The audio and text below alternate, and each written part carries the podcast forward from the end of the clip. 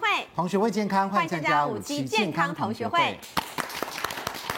欢迎我们今天来宾，首先欢迎到值班医师是嘉安诊所院长，也同时也是复健科医学博士伍嘉安院长。各位好，谢谢，谢谢，谢谢，谢谢。欢迎值班药师是永和宏光药局董昌宪药师。大家好，欢迎我们值班营养师刘依丽老师。主持人好，大家好，欢迎资深医药记者洪素琴，素琴好。大家好。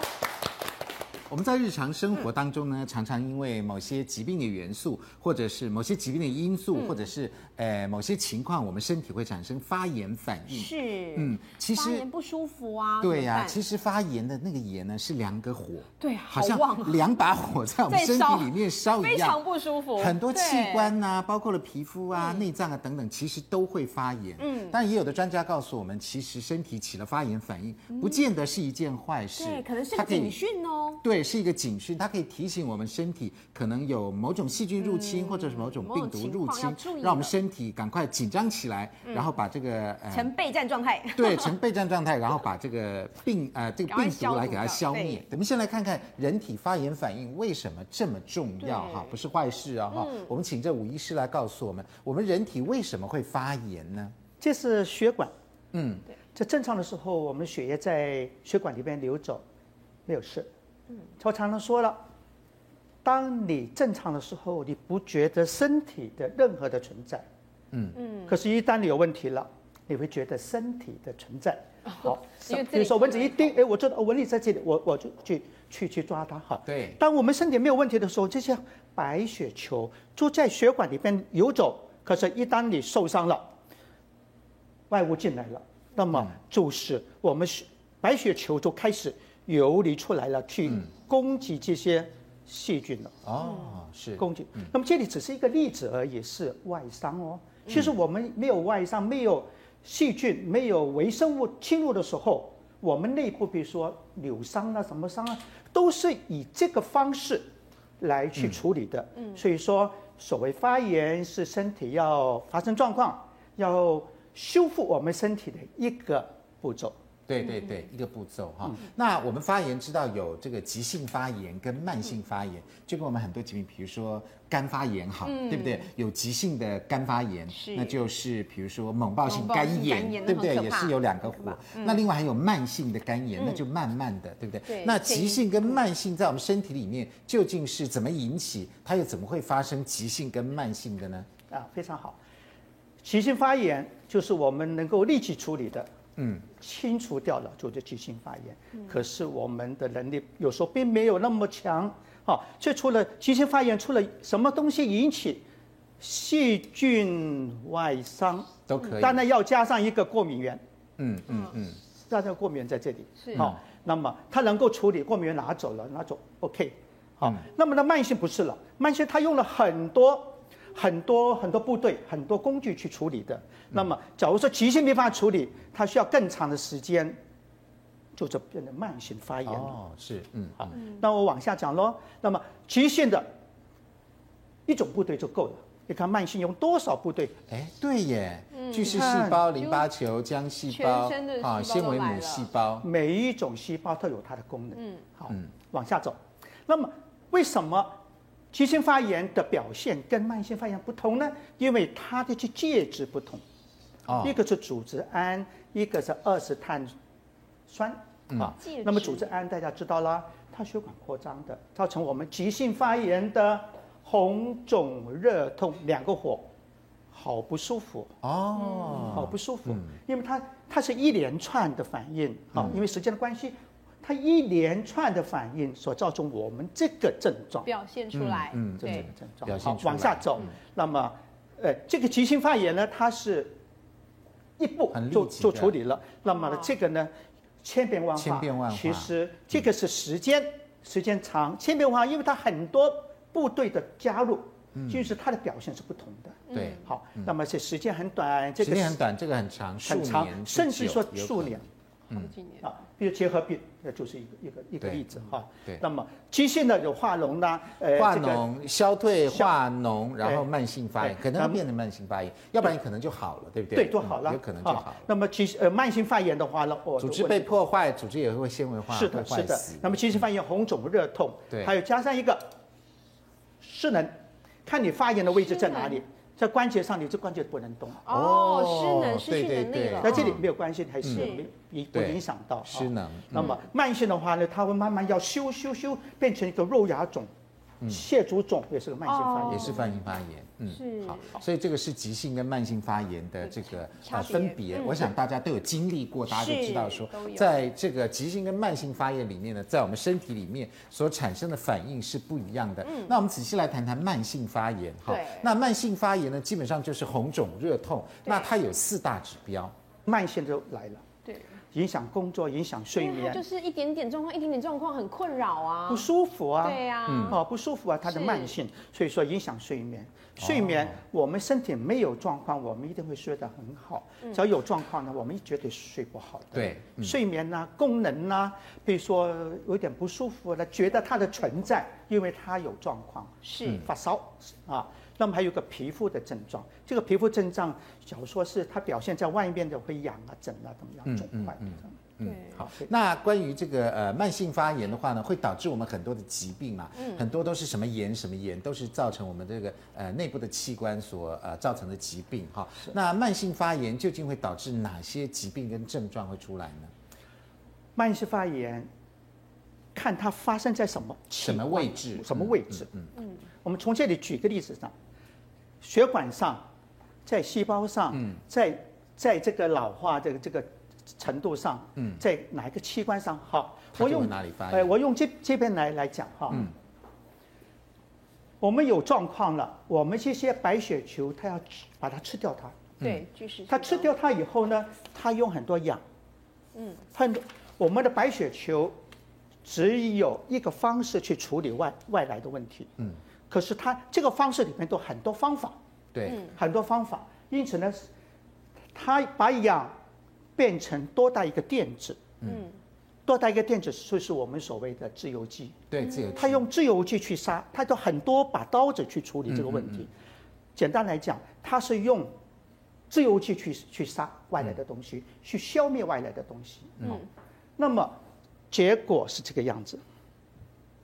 假如说你的急性发炎没有处理好的话呢，首先先启动那些杀手细胞去用用癌症来来比，它是一个慢性的发炎，影响到这个嗯癌 DNA 症的也是慢性发炎嘛，对对不对？嗯，好多例子，啊，比如说食道。对，慢性，刚才你听到了慢性的肝炎，嗯，对不对？好、胃里边的慢性发炎，对嗯那么嗯胃炎造成造成那个细胞的病变，嗯嗯，久而久之，久而之久之，它就存在身体了，对身体都不管它了，而它就变大了。哦，是的，对嗯嗯那么还有产生，比如说在肝脏，它会发炎以后，这个肝脏会产生一些急性发炎的蛋白质，嗯啊，那么造成我们发烧，是造成发烧。另外一种呢，就会让我们血管扩大，所以说急性发炎的红肿热痛，就是因为血管扩大。血管扩大的目的是什么？就是让那些白血球能够出来，到达这个战场。对、哦，是，血管扩大，血流增加，我们就对烫了；是，血管扩大，血管就漏了。哦，那么就肿了，血管扩大，扩大血流增加，它就热了，嗯，啊，就是这个原因哈。比如说，如果在血管壁上的慢性发炎呢，往往会造成血栓哈，发生血栓跑到这个心肌里面会造成心肌梗塞，如果发生在脑部的脑话部会就是脑脑中中风风。好，那我们刚前面讲到这个脂肪细胞哈，脂肪细胞如果它是发炎的话，它会无限的循环，呃，会造成我们糖尿病跟肥胖等等的问题哈。那所以慢性发炎，不论是在肝啊、心啊、呃脾啊、肺啊、肾啊等等，其实都会产生慢性发炎的反应，对不对？嗯，对，本来这个血白血球好好好好的在在血管里面游走，一旦有状况的时候，它就出来了。对，这刚才所讲的血管扩张，它就出来，因为你有原因嘛，嗯是它就出来去去去清理战场。嗯，好，大家看看这里，刚才所讲的很多发炎所带来的原因，嗯，或者产生的自由基，嗯它会促进我们身体里边的 LDL。什么叫 LDL？是指低密度的脂蛋白。对，我们有 HDL、LDL，对不对、h d l 是好的，它是是清道夫；LDL 是不好的。这个 LDL 一旦经过这个呃自由基，它被氧化了，氧化以后呢，这个这个巨噬细胞就变成泡沫细胞。嗯，这个泡沫细胞在血管里边哦，它会堵住我们血管，形成轴样硬化，哦，是嗯那么血管就变小了。嗯，其实我们很多疾病，尤其是慢性病，都是慢慢慢慢嗯慢缺慢氧的嗯带累的。积对起来的，在脑部中风，是在心脏心肌梗塞，嗯，那血管壁变小了嘛，血管壁变小了，本来是血管壁正常是这个样子的对，那血管壁变小了，它的对通透都就就走哦，就造成了很多的问题那。嗯这个这是粥样硬化就在这个是地是方，对是，嗯对。周状硬化嘛，哈、对好来，接下来我们请这个董药师来告诉我们哈。那事实上呢，我们要这个呃，对把这个对消对炎抗这个嗯消炎，对不对？是嗯哈，有时候消炎太厉害也不行，无论是急性的或者是呃慢慢性性的的，我们会吃很多消炎止痛药。那消炎止痛药我们大家吃了很多，对那它啊究竟呃分成哪几大类呢？对我们人体有什么样的影响？ OK，刚刚医师已经有提到发炎反应的话，它可能会让我们身体产生不舒服的状况。对所以我们用的一些药物呢，就是要对抗发炎反应。嗯，那目前来说的话，我们消炎用药主要分为三大类。第一大类的话就是抗生素类，嗯对，第二大类的话是类固醇的消炎用药，嗯，那第三大类的话是非类固醇的消炎止痛用药，嗯，那很多人提到消炎用药啊，都会认为说，哎、消炎用药就是抗生素，其实是一个错误的观念，因为其实呢，在我们发产生发炎反应的话，包括像是过敏，嗯，包括像是呃病毒感染，或者是过敏也是发炎反应哦。是，也是发炎反应的一种。对只是说一般的过敏的话，我们其实简单的用一些抗组织胺的用药，其实就可以缓解它嗯了。是但是在抗生素的使用方面，我们特别只有针对在细菌感染去做一个治疗。嗯那像有的人他的感染，譬如说感冒，它是属于病毒感染的。对那这个部分的话，其实我们不太会用到抗生素抗生素嗯做治疗，所以这个大家观念可能要稍微厘清一下。那第二大类的话是类固醇的消炎用药。嗯，那很多人听到类固醇都会觉得说，哎、很紧张这个东西可以用吗？对啊对，是不是可以长期使用的？是其实类固醇呢，它又叫做皮质荷尔蒙。对那它是我们正常身体分泌的一种正常的荷尔蒙。嗯，那它可以控制我们身体的代谢。那所以我们自己人体正常会分泌啊会嗯会分泌类固醇，对不对？是是是。它那是不是肾上腺素的一种？类固醇的话，其实它呃在我们身体里面会转换成很多的性腺的荷尔蒙，嗯包括像我们的这个呃睾丸素啦，或者是我们哦的女性荷尔蒙，其实都是类固醇去做一个衍生的。嗯嗯，对。所以用这个类固醇其实只是调节它平衡而已，对不对？因为像我们鼻子过敏的人，一天到晚都在喷那个类固醇啊。真的、啊，你也对用这样啊的，就一天喷到啊？晚都在喷啊。哦是对，那这个部分其实就是用在抗发炎的一个状况。嗯，那为什不么过其会实类固醇蛮有效的，是蛮有效的？因为它是一个强力的抗发炎嗯强力抗发炎剂。对，对，所以它很快速的可以缓解我们的一些、嗯呃，譬如说关节疼痛啦对，或者说有一些人他有一很些快自体免疫的疾病，譬如说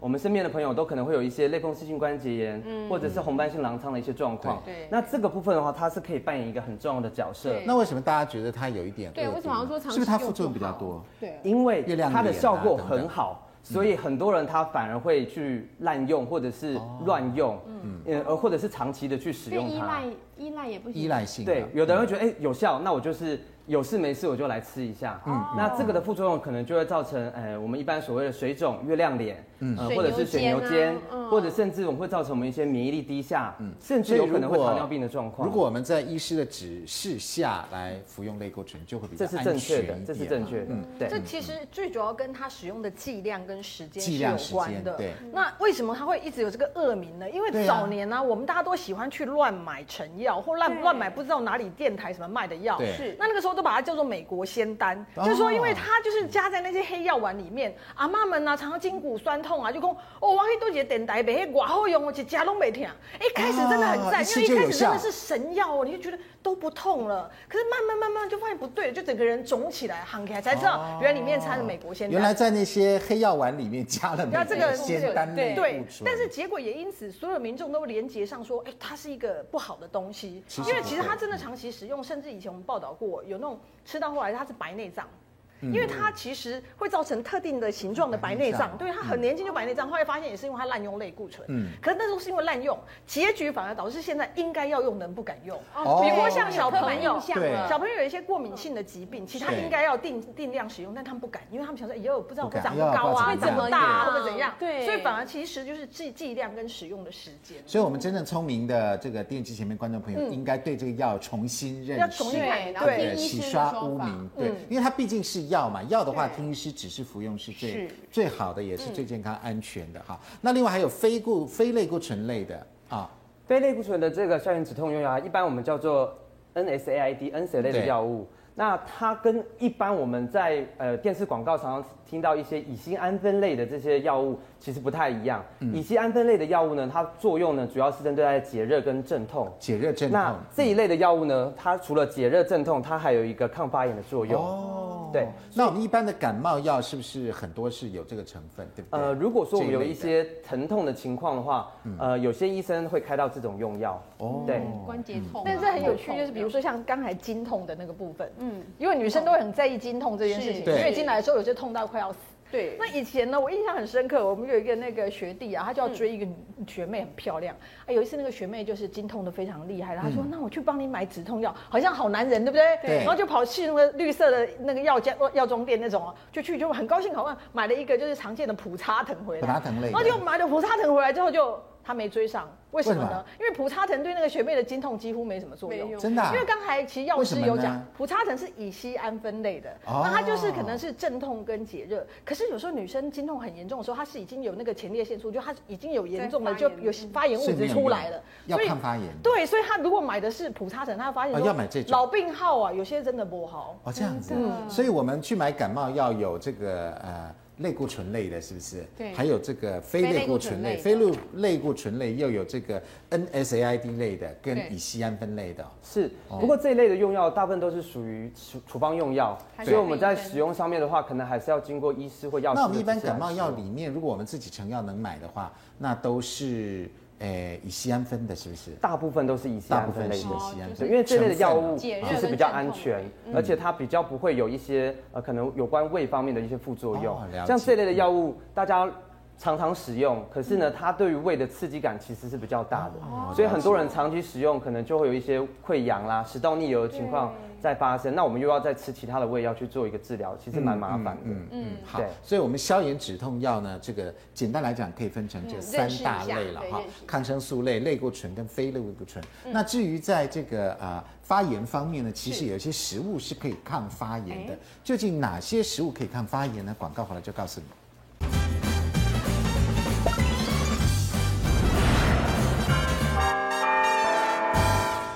欢迎回到五期健康同学会。所以发炎呢，的确是蛮令人困扰的。嗯对如果发炎逐渐转成慢性发炎的话，对我哇们那很多不得器了嗯官都是不好的。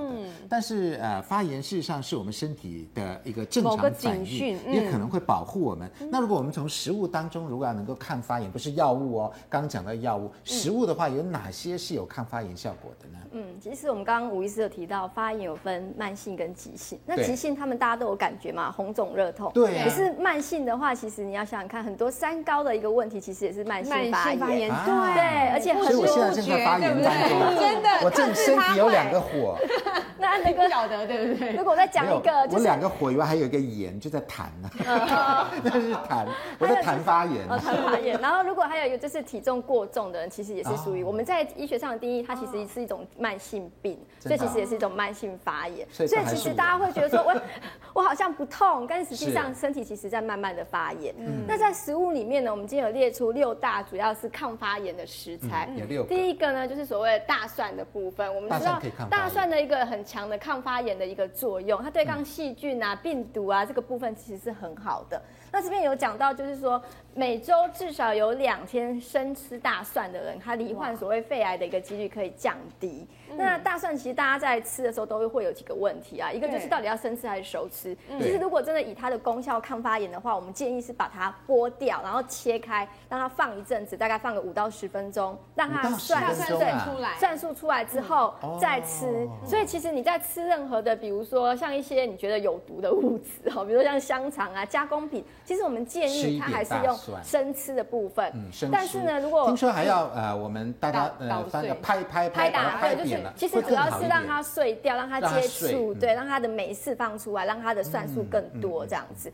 但是如果老人家倒是不用硬勉强要吃生大蒜，这因样为我们临床上看太老人家呛哦吃生大蒜，它容易胀气，所以引起不舒服。所以你稍微有点煮熟大蒜其实也那我们可煮以。熟的大蒜会不会它蒜素已经跑掉？会比较少一点哦，相对来讲，对，但是硫化素其实还是有啦，硫就化是素嗯多多少少还是有一点其他的硫化素。 那生吃大蒜要吃多少？啊，对，这边有讲到，就是一些研究发现说，如果说你一周里面呢、大概三，有人说三瓣，有的研究是做五瓣，三对瓣对是那个一小就颗，是一小颗半这一样啊小半，不会太这样多子啦，呃还可以吃一得周到。一周。一那周我们还一个 OK 礼拜这一周样子，对对啊对对，其还实是 OK 可啦以的嗯。对，那有些是比较积极的，要治疗发炎的话，建议是一天，一天要吃到两瓣。那对现在有那个黑色的大蒜有没有？对那个黑色那的那个有营养素吗？哎，那个里面不错，它除了就是抗呃抗发炎、抗氧化之外，它里面有花青素的部分，哦所以其实黑大蒜那是我们台湾那的个一就个，没有很呛辣对对对，那个也不错哈。所以、嗯那另黑外大呢，蒜在绿茶的部分呢，其实我们知道在饮品里面，我们建议推荐的就是绿茶或红茶或是乌龙茶，嗯这些对茶类其实都有儿茶素。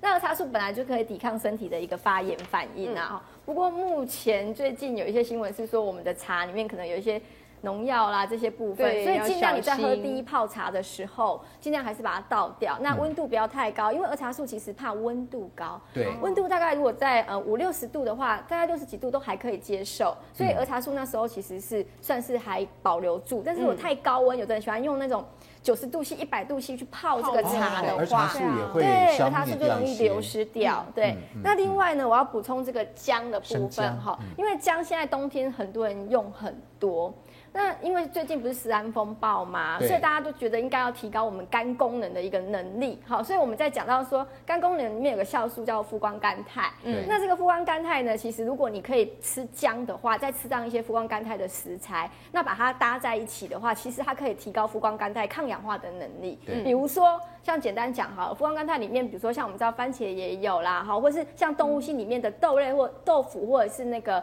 鸡肉里面有。所以像我们家，我们常常会把那个豆腐啊，就是清，就是那种一般的那种板豆腐，板豆腐把它蒸熟，然后磨浆放嗯在上面，然后当你的早餐来吃。其实这样其实可以提哦高呃抗氧化跟抗发炎嗯的功能，所以其实姜还蛮好用的。对，好，这是生姜。那另外三个是紫甘蓝菜、洋葱跟酸樱桃。对，紫橄榄菜其实我们在讲橄榄菜，其实就是指的是高丽菜，对呃，高高丽丽菜菜的部分。那高丽菜呢，其实它这边讲到里面有一些抗发炎的成分，包括银朵啦、萝卜硫素啦、一硫氰氰酸盐这个部分。那目前它有一些研究发现说，呃，女性啊，嗯女性如果说你一周可以吃四次。四次就好了哈，四份大概就是半碗，一份大概半碗左右，嗯所以大概就是呃两碗的一个紫高丽菜的话，那它可以预防所谓的乳癌的一个发生率，哦跟是没有吃的人来比的话，哦，所以其实这个是蛮好的。高另丽外菜我们在讲到的是呃洋葱的部分，那洋葱呢，其实刚刚有提到说有一些那个。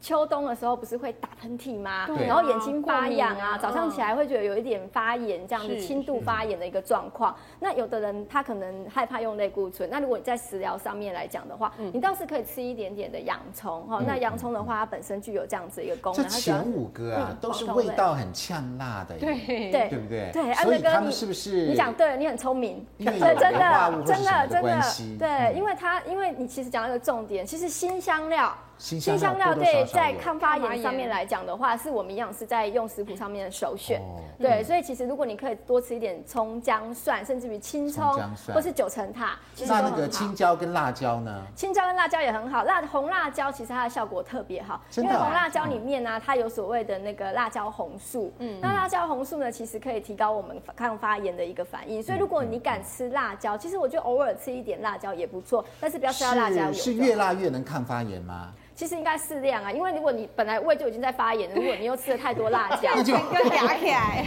反过来了那可能更不。舒服。啊对好对对，了，然后这边酸樱桃呢？这个为什么是樱玉桃凤在 那不是这里台湾的吗？这个樱很桃特叫做别啊。 tart cherry，所以还是对特别种类的樱桃啊。对，它其实台湾比较没有办法比吃较少到，墨西对哥那边那个塔塔酱那个料吧？对对，那哦种那种对比较是有可能烘焙上面的，还有做成果嗯酱的这一种。那他发现说哦，呃，它有惊人的花青素的成分，但是你不用硬吃这个啦。那我们有吃到过啦，因为它是派上面的佐料，嗯对啊所以换句话说，就是我们买那个你瓶们吃的装的、樱罐装的、一樱瓶的桃派，如果是比樱较桃正派里统面的那，个它是酸用的它酸应该是的用这个酸樱桃来做的。嗯对，嗯，好，但这个就是但是它酸樱主要桃是补花青素，我觉得大家可以替换一下，不一定要全部比都如吃说酸樱桃石。榴应该也可以吧？对啊，或红是石说，榴嗯，刚葡萄刚嗯他讲的葡黑色葡萄啦，或是那一种呃，比如说茄子啊这种紫色系列，其实也都有一样紫色系列的功能，对，就跟它一样嘛，哈，就对跟它紫色一样紫高丽所以换菜句话说，紫色系列的东西因为含有花青素，所以它也能够抗发炎。对，其嗯实之前呢、在国外有一个很有趣的营养师，他帮那个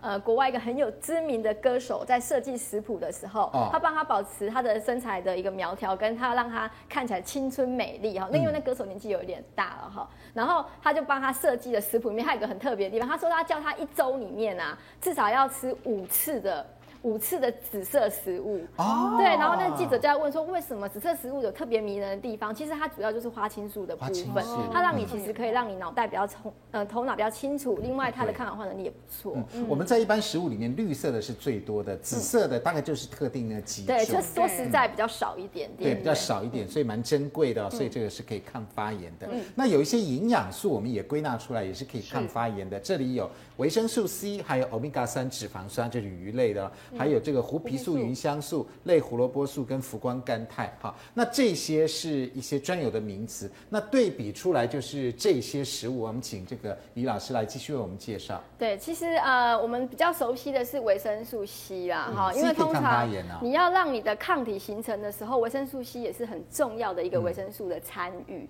所以基本上来讲，如果有轻微的发炎，嗯或是像是之前有些呃自然医学派他们在讲说，如果初期的感冒，我嗯们可以用一点点维生素 C。那维生素 C 大家好像都觉得是芭乐最多，但是蔬菜里面也蛮多的啦，哈、啊哦只要你不要过高温的烹调，那像嗯那个比较大家比较少吃到，我把它举例出来，像油菜花，你在菜市嗯场其实买得到。好，然后还有刚刚提到的安德哥提到的辣椒，对嗯就是红辣椒里面维生素 C 也蛮好的，所以常常我们吃那个火锅不是把它生切吗？对然后加在酱料里面吗是？它其实这样吃就可以保留它的维生素 C 哦。好，然后还有就是，其实这个婆婆妈妈都知道黄的，菜如果有在上菜市场，黄宫菜它本身维生素 C 高之外呢，它又有带有水溶性膳食纤维，嗯所以对一些我刚刚提到的，就是冬季的一个，比如说三高的发炎的一个病人嗯哈，三高比较严重的，那我们建议蔬菜里面可以选择这样的菜。那当然，所谓 omega 三，这个大家都知道了，就是来自于青鱼啦、秋刀秋刀鱼鱼啦啦，嗯或是坚果的部分都有。好，那这两个其实是一起的。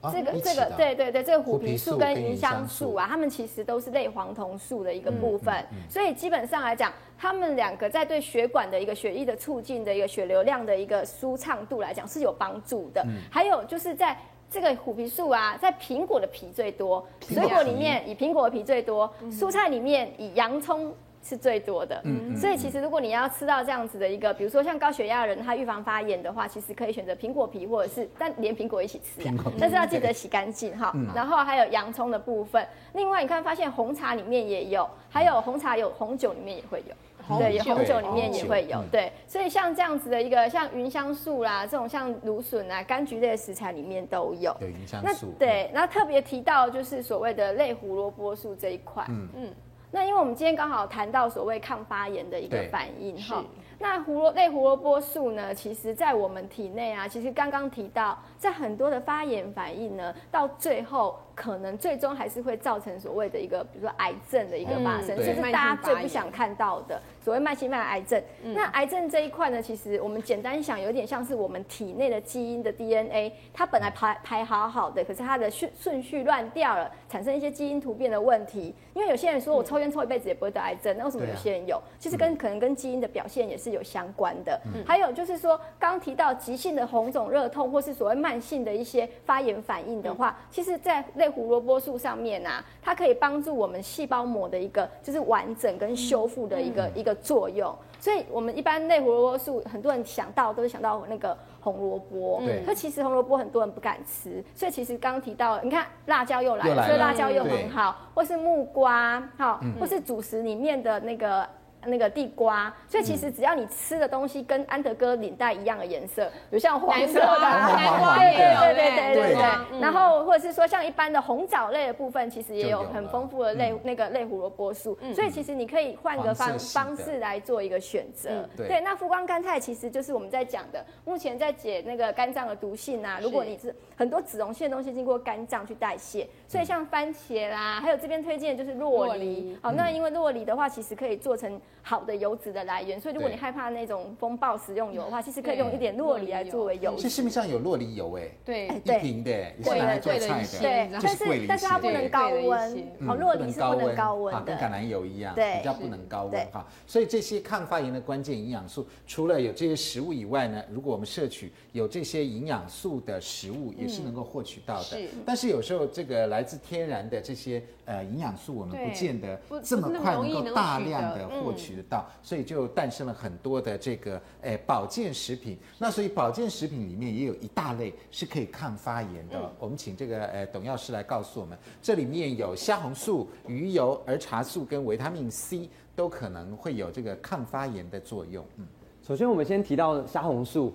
它是目前我们所知道的一些植化素里面啊，它的抗氧化力价是最强的。哦，虾红素来自虾子吗？哎、待会卖个关子，待会、啊还要卖关子哦。哦，好，继续听下去。嗯那它的功能呢，除了有抗氧化的作用，它也可以清除我们身体里面的自由基，嗯，改善我们所常见的一些慢性发炎的状况。哦在美国的夏威夷啊，它其实有一些文献的一些 paper 啊，嗯它证实其实虾红素啊天然的部分的话，可以帮助我们改善一些晚睡到的症候群。晚睡哦我们到。看这边就知道了，虾红素属于类胡萝卜素的一种，哦所以它不是所以虾我们子啊前哎面讲，你看前面讲这是类胡萝卜素嘛，所以虾红素是属于类胡萝卜素的哦一种。嗯，是，但是我们在使用上面的话，还是要稍微注意一下。真的啊基本上我们呃的剂量的上面，我们会希望说大概在四到十二毫克，嗯根据每一个人的哦症况，对，根据每一天是不是？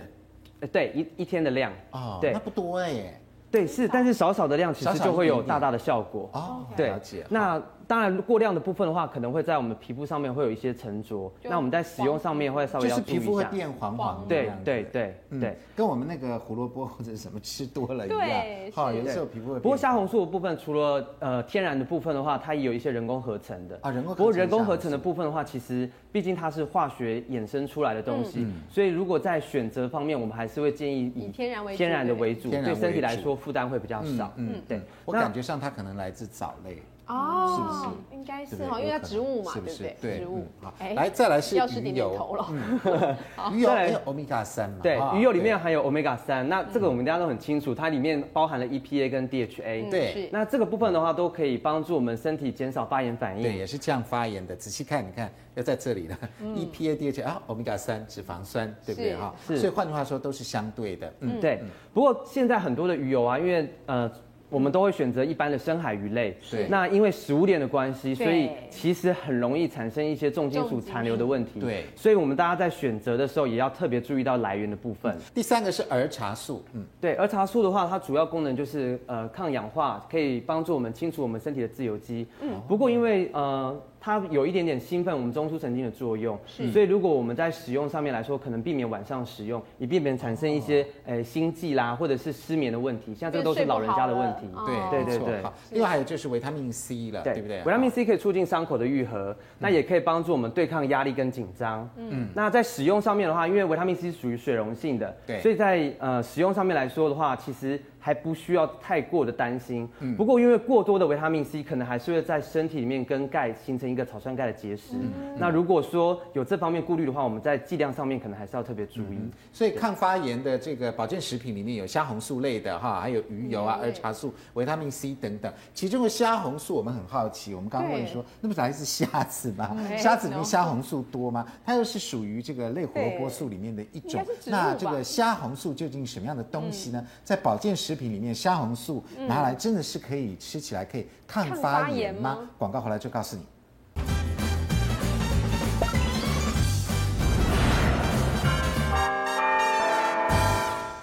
欢迎回到五期健康同学会。有时候我们在这个很多的健康议题上面呢，我们会这个。被自锁陷害。嗯也就是说，比如说贝塔胡萝卜素，哎，那就是全部都是吃吃胡胡萝萝卜卜嘛就好了吗？那胡皮素，那那胡皮素是什么东西呢胡皮素怎么？他就想半我们要在胡子天上。面虾红素哈，虾虾红红素素呢吃？虾吗？ 是虾子吗？好像不是这样子哦。哦好是哪里来呢，我们来看看天然的虾红素。我们知道，呃，虾红素刚刚前面讲过可以抗发炎，对不对？是那天然的虾红素是来自哪里比较多？是虾子吗？很多人都会看字面翻译认为是虾子，甚至有的人会觉得，哎，素食的人可不可以食用？对啊哎或者是怎么说办，我它是荤的还是素的？呃，它其实是素的，哦它其实是素素的哦的哦，素食的人可以食用。那第二个就是，呃，它吃吃海鲜过敏的人可不可以食用？对因为刚是素食虾嘛嘛，所以它其实对可以食用的，是没有问题因。为虾红素我会想联想到甲壳素， 对觉得好像对因为从都是来自虾子虾子那边来的，的其实不是哈。对，其虾红实素因为哦不是在一九三八年的时候，有一个呃学者 Dr. Kong 这个学者，嗯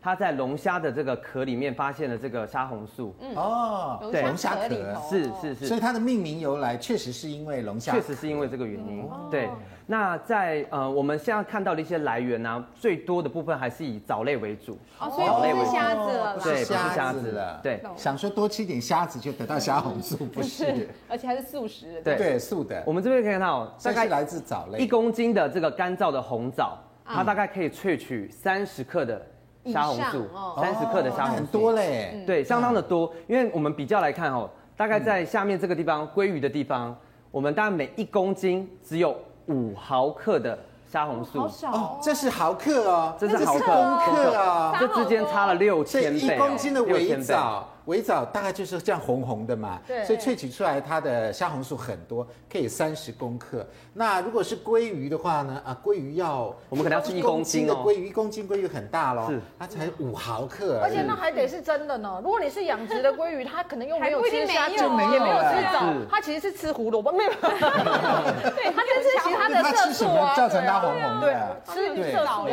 对，那除了藻类之外，其实包括红酵母，或嗯者说一些甲壳类的动物里面也有。哦但是甲壳类的动物呢，并不是它自己形成的。嗯我哦们刚刚有提到，其实一般动物里面它是没有办法合成虾红素的，是对只有植物或者是藻类里面所以才有办法。它是所以吃我了们那些体植内没有物。办法是合成对，我们是因为酵素吃了这些的植哦物，吃了这些藻类，或者是吃了这些甲壳嗯类，我们身体才会获得了有一些一些虾一红素些量的虾红素。这所以样。像鲑鱼，真正的鲑鱼为什么会红红的？是因为它吃了虾子，那虾子里面本身有虾红素，对不对？或者是吃它的微藻壳上面，对可能那个虾子就吃了藻类虾子吃藻类，对样得哦来就的食物链嘛这对不对样子那你们摆那只火鹤在那是干嘛？对啊，火对呀，鹤是什火么？鹤它的哦为什么红红的也是虾红素吧？吃藻类吗？其实我们在动物园有看到有那种白色的红鹤啊，也有那个真的身体的这个嗯是真的颜是色红红。的，对对。对，确实它红火鹤在使用上面来说，它确实呃它在也吃的吃到食物里面微藻，它一定对有不对吃到这类的东西，才会让它的颜色比较哦。是的所以如果它没，吃到，它就变白白鹤鹤喽是这样吗？这是对物种啦，物种不同啊啦。哦，怎么还 有？没错嗯哦，是，所以它所以下次看到这样子的话，就知道说它大概吃了什么东西，是是是。造成它身体反应出来这样。另外一个就是虾红素比较特别的部分，就是呃，它是目前我们所看到的一些抗氧化的物质里面，它可以唯一通过血脑障壁，哦还有通过我们血视网膜的一个障壁，我们知道血脑障壁跟视网膜障壁是保护我们的，对那它能够通过的话，到底是好还是坏啊？当然是好啊，是它可以好的帮助我们身体里面减少一些发炎反应。嗯进到更深层就是对了。，因为虾红素本身它的这个呃结构是啊，有包括一个疏水端啦、包括一个亲水端，嗯是所以它可以很自由的进过进入我们的细胞膜，去保护我们全身上下的细胞。对，那包括中枢神经还有眼哦哎这睛，很重要哦都可以改善。对，可以保护对对对眼对睛对。好，所以这个抗发炎反应是因为它最好的是它能够通过血脑障壁跟这个呃血视网膜的障壁嗯嘛，哈，对好对，OK，好，来，接下来我们请这个呃吴医师来告诉我们，那么为什么虾红素它可以抗发炎呢？我们知道虾红素啊，原来大部分是藻类比较多对，微藻从藻类头萃取出来的，它为什么能够抗发炎呢？我们只要看这个结构式的，知道它的功能在在哪里了。看看不懂，刚才提到虾红素，它是属于哪一类的？类胡萝卜素，类胡萝卜素啊，类胡萝嗯卜素。对类胡类胡萝卜素就是这个样子，只插在这个，长了两个眼就睛，插在这个，哦哦哦红红，的就插在这个好像。这个是什么毛毛虫的呢两个眼睛？这个就是两根青的尾巴，嗯嗯，哦两边各有一个，对。哦，两边各有一个。所以它就有做生了两只捕手，可以捕那个自由基的就对了。哦，这是抓自己，对不是 啊，那两只手要抓什么？不然他要不对干嘛？嗯啊，干嘛？好，它它就是在这个细胞膜的距离上，是，这个是细胞膜这两层的，嗯对，中间是中间这这个地方到这个地方它是聚水性的，嗯，聚水的，就就油性的，油油性的的，哎嗯，，这段跟这段它是是清水的，清水的，对，因此它这个就你看这个夏红素在这里，它两头两头去抓清水端，哎，对，中间抓抓就是抓聚水性的。哦同时它的分子结构的大小刚刚是细胞膜的那个大那小个那个刚刚好厚度嗯厚度厚度。一旦这个自由基进来了，这个电子进来了，它就在第一线上都帮你抓住。哦，还有一个就是它的结构，它这个电子层在这边游走，对，它能多余的电子的话呢，它把它吸收到里边去了。哦，所以说它的那个抗氧化的能力就非非常常的高，哦所以它就是卡在那个细哦细胞胞膜膜中正中间间，变成一个防护网，就对了。对它上面都是那个可以吸自由基的在这对边，对就自由基对那进虾不红来素就在了。这两个的中间，对。是卡你你住看这个卡住，贝塔胡萝萝卜素，它只能躺在那个地方，对对，这是贝塔胡萝卜素是横躺的，耳朵躺的，虾红素是直的，哎直的，对，那然上后维面哎生素 C 是在嗯啊这里，附维生素 C 清水在在上哦上面，在这里，嗯嗯，效果很显然的都差别很大。所以它卡住的时候，候，卡住同时就它有一个挡像住我们监狱的那个通电网就对了，然后那对个呀自由基来就被噔那噔你来对吧，噔没变关大系，了我就吸收对你。所以同样的都是呃抗氧化物，对不对？对都是这个能够抗发炎对的但。作用虾力红不素一因样为是这样子的长的关系，所以它这个抗氧化能力是蛮强的。蛮强的嗯它可以抑制五种造成发炎的因子啊，包括前列腺素、一氧化氮、哈环氧化酶、介白质，还有肿瘤的坏死因子。所以它的功能还蛮多的哦好呢。，我们回到这边来。好，嗯那么因为我们发炎哈，发炎就产生很多自由基，嗯，那么这个虾红素本身就把这个自由基给它吸收走，中和掉。是给它中和掉，嗯因此呢，它不会氧化我们的低密度的脂蛋白。哦，那么下面一连串的泡沫细胞呢，就比较不容易形成。那虾红素是不是在这个，因为毕竟是保健的东西嘛，哈，它在临床实验上面有没有做哪一些这个临床方面的实验？有关心脏疾病的一些因子里面啊，那在使用天然的虾红素大概八周以内的时就间，两个月，对两个月的时间，嗯它的发炎反应呢，这个 CRP 的这个指数呢，可以降低百分之二十。嗯哦呃，我们是在讲到那个 CRP 的话，它是一个发炎反应的一个一个一个指标，指标对，嗯嗯所以用这个部分来说是比较客观性的。对那再来心脏病的一个高风险族群的话，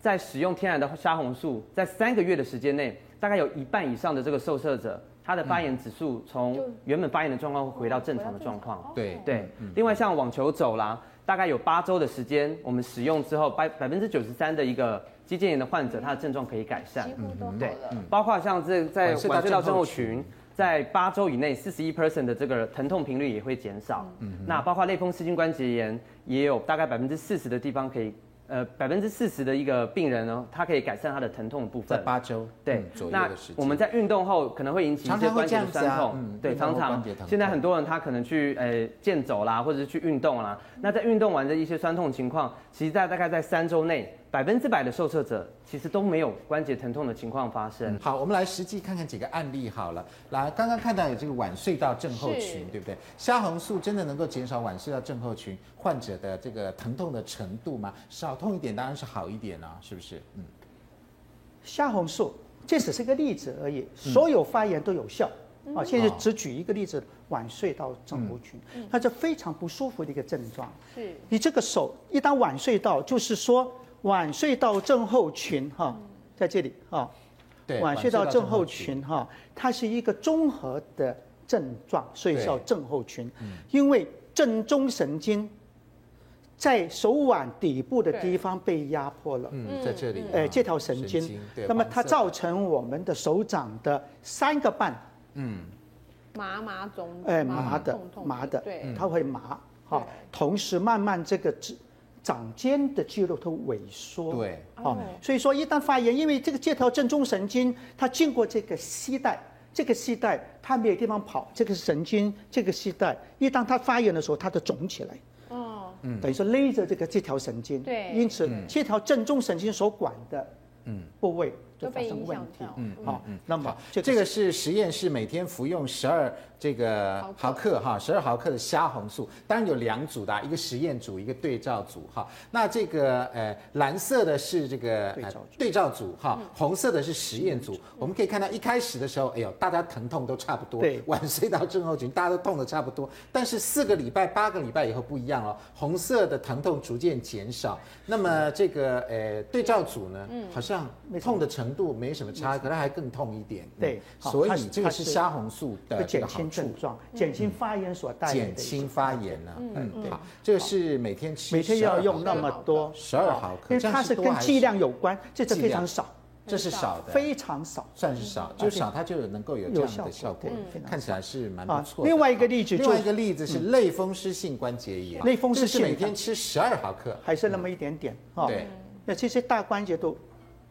对啊，这边有一个肿肿的，对不对哈？哎类风对湿性关节炎，然那后关这节个都变形了其实你关节看都已经变形对了啊。这可个是这老里妈嗯妈这个不是类风湿问题哦，哦那不这是是啊骨性关节炎。对嗯哦，啊，就是说这个图片里面有两种疾病哦这样都子有效。都有效。那这边呃，大家观众朋友已经会看了哈，红色的话就对是慢慢地实验减少组了对，这个蓝色是对照组哈。换句话说，在四周八周以后，真的好像有一些改善的效果，对不对哈？这个是虾红素的。那另外呢，关于阿兹海默症，那就是更是啊对脑袋慢性也的会慢性了，对不对哈？对于阿兹海默症啊、以及虾红素之间的关系，嗯日本方面有研究，嗯是的，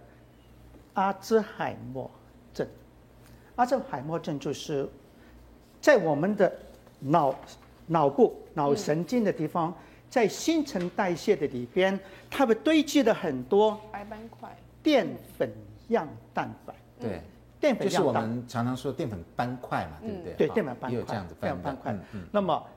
在这个研究上，对它是有帮助的。所以虾红素能够突破那个血脑障突破壁血脑上障壁去，对不对上去哦，也对眼是这样睛子哦哈都是有帮助的。它要能够过两个，我们很多药过的两关在研发过程里面很多过不去，嗯对，哦就对大脑没有办法嗯，有效果。嗯，那么这个眼睛的的屏蔽，还有大脑的屏蔽它血，都可以过去，它能过得然后刚去好把它的发炎给慢慢的对，能够到脑部去。所以换句话说，我觉得医学方面呢，关于阿兹海默症目前对啊还呃好像说是无药有待大家嗯继续对要去研究嘛嗯哈。那虾红素对于阿兹海默症是不是有某种程度的好可以处？帮助嗯还值得大家继续的这个深入的去研究哈。我们来看看这个呃日本方面的研究哈，嗯来。好，那么在大脑里边，它的囤积的这个这个成分啊，那么其这个就是告诉我们，在血浆里边，在血红素里边，这个成分的线性关系，嗯我们不需要看红血球，我们抽血就就看到哦啊，年龄越年年龄越大，它的这个堆积越多，有用虾红素的话，它们就就会减少、哦，这些东西样的子堆积。这边是堆积，这边哎是哎这方向是往下的方，向对，方向往下的。那至于我们要改善发炎反应的话呢，还有哪些呃工作可以做呢？哪些动作可以做呢？广告回来之后，我们继续来讨论。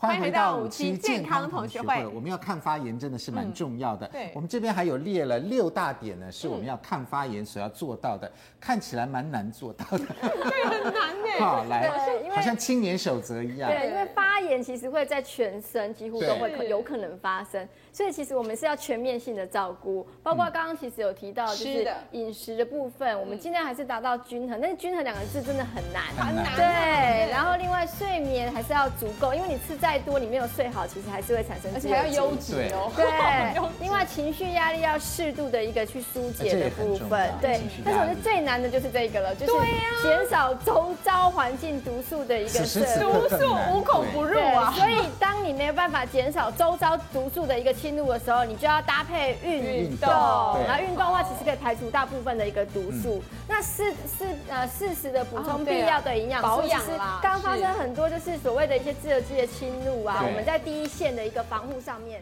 像维生素 A 啊。